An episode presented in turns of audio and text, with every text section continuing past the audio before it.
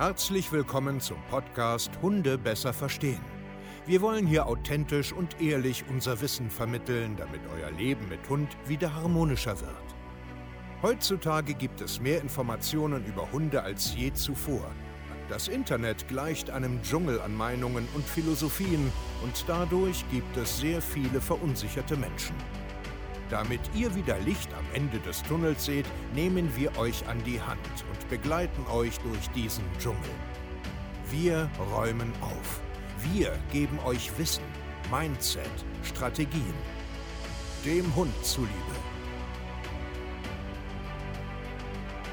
Hallöchen ihr Lieben und herzlich willkommen zu einer neuen Podcast-Folge Hunde besser verstehen, Wissen, Mindset und Strategien. Ich freue mich, dass ihr heute wieder hier seid, dass ihr wieder einen kleinen Input wollt, damit auch ihr einen alltagstauglichen Hund habt und eine wundervolle, harmonische Mensch-Hund-Beziehung.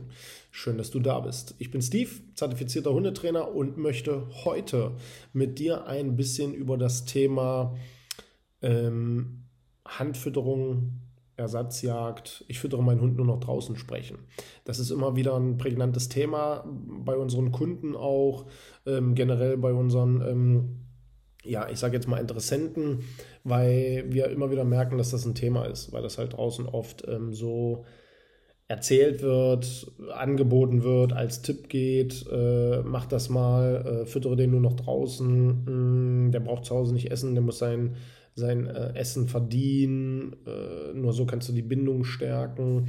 Und da möchte ich euch heute einfach mal unseren Blickwinkel darauf äh, mitgeben, damit es dich vielleicht ein Stück weit abholt oder vielleicht, dass du ein Stück weit mal was hinterfragst oder oder dich halt vielleicht auch irgendwo bestätigt fühlst oder wie auch immer. Das musst am Ende natürlich du selber wissen. Was bedeutet jetzt erstmal Handfütterung oder Ersatzjagd oder wie auch immer?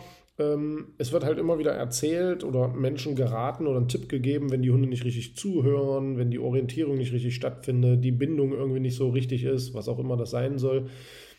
Dann sagt man ganz oft, hey, füttere doch deinen Hund jetzt erstmal nur noch draußen, dann kriegst du einen Zugang zu denen, dann hört er dir besser zu.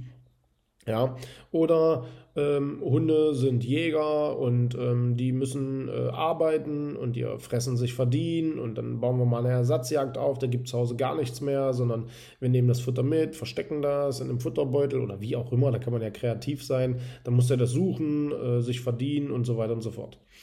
Und grundsätzlich, so ganz grundsätzlich ist das gar kein schlechter Ansatz oder gar keine so schlechte Idee, aber es gibt halt immer aus meiner Perspektive ein Aber. Und ähm, wo fange ich da an? Wenn, äh, also ich betrachte das immer natürlich aus meiner, aus meiner Welt, aus meinem Blickwinkel. Ich lebe halt mit sehr, sehr vielen Hunden. Wir haben halt einen Hundekindergarten, Pension, Therapie, äh, selber viele Hunde. Und da ist dann, da geht es dann halt schon so los, ne?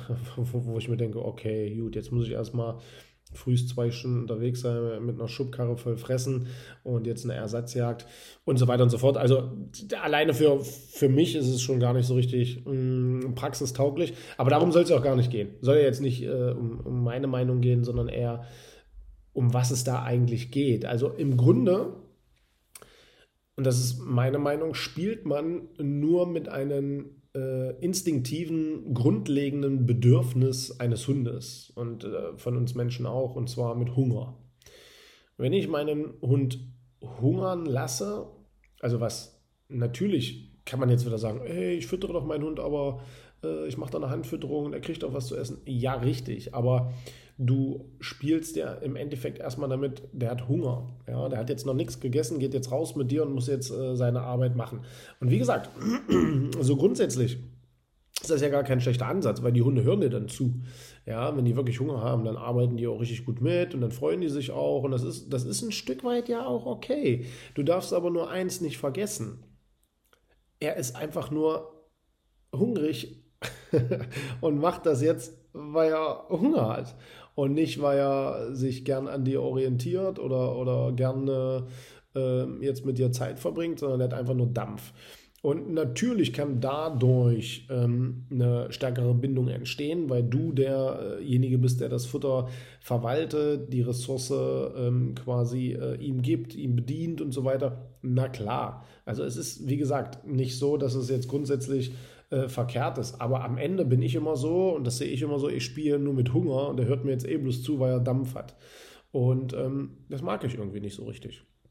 Weil ich habe das noch nie gemacht. Also um gewisse Sachen zu trainieren, mache ich das schon manchmal vor der Mahlzeit. Ja, weil ich dann weiß, ah, okay, jetzt ist er triebig, jetzt ist er hungrig, jetzt kriege ich zum Beispiel Signal X oder so oder Aufmerksamkeit besser trainiert, aber am Ende stelle ich trotzdem noch einen Napf hin und der kann sich mal in Ruhe satt fressen, sich hinhauen und pennen. Ich weiß nicht, vielleicht einfach, weil, vielleicht ist es auch einfach nur so, ich esse auch gerne und habe meine Ruhe und muss nicht zwangsläufig dafür etwas tun. Es ist immer ein besseres Gefühl, wenn man etwas tut und dann dafür eine Belohnung bekommt, klar, aber so grundsätzlich möchte ich auch einfach mal essen ohne 10 Kilometer zu laufen, ohne meine Nase permanent einsetzen zu müssen. Und ich glaube, das stresst viele Hunde und auch Menschen, dass sie das tun. Das fühlt sich bei vielen nicht gut an. Sagen auch ganz viele zu mir, der Hund hat abgenommen und der war nur noch gestresst und der hat irgendwie nur noch Hunger gehabt, hat angefangen dies zu machen. Genau. Und darum geht es mir nämlich. Also ich kann ja meinen Hund zum Beispiel, wir können ja, vielleicht können wir ja flexibel sein und sagen, die Hälfte des, äh, des Essens haue ich dir ganz in Ruhe in den Napf rein und die andere Hälfte machen wir halt was. Kann man ja machen.